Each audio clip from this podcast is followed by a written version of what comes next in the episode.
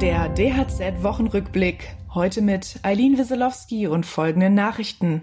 Das Handwerk hat enttäuscht auf den Öffnungsplan von Bund und Ländern reagiert. Die DGUV hat die vorläufigen Arbeitsunfallzahlen für das Jahr 2020 vorgestellt. Und Autowerkstätten dürften laut einer Studie bald weniger zu tun haben. Bund und Länder haben auf dem Corona-Gipfel einen Stufenplan für die Wiedereröffnung geschlossener Wirtschaftsbereiche beschlossen.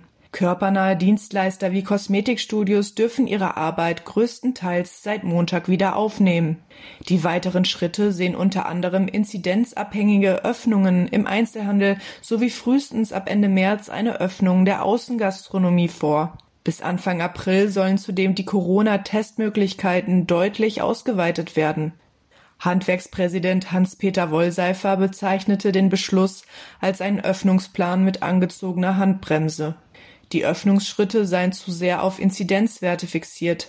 Zudem blieben viele Fragen offen, etwa was die Durchführung von Schnelltests in den Betrieben betrifft.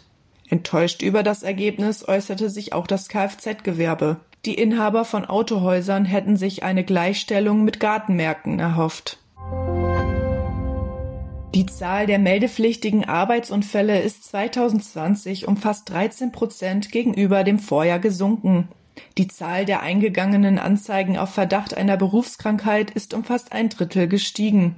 Das zeigen vorläufige Arbeitsunfallzahlen der deutschen gesetzlichen Unfallversicherung. Hauptgeschäftsführer Stefan Hussi bezeichnete die vorläufigen Zahlen als ein Abbild der Corona-Krise. Die Beschäftigten seien weniger mobil gewesen, weshalb die Arbeitsunfallzahlen gesunken seien. Andererseits habe es im Zusammenhang mit Covid-19 überproportional viele Berufskrankheitenanzeigen gegeben. Elektroautos und Digitalisierung sorgen dafür, dass das Geschäft der Autowerkstätten nicht mehr so schnell wachsen wird. Dies geht aus einer Studie der Unternehmensberatung Boston Consulting Group hervor. Zum einen seien die Wartungskosten von Batterieautos nur halb so hoch wie die von Benzin- und Dieselautos. Zum anderen senke die wachsende Verbreitung von Fahrassistenzsystemen die Unfallquote. Für freie Werkstätten werde der Wettbewerb härter. Die Autohersteller und ihre Markenwerkstätten profitierten jedoch von der zunehmenden Vernetzung der Autos. Laut der Studie dürfte die Hälfte der Autos in zehn Jahren vernetzt sein und die Markenwerkstätten dürften ihren Marktanteil in Europa auf 40 Prozent gesteigert haben.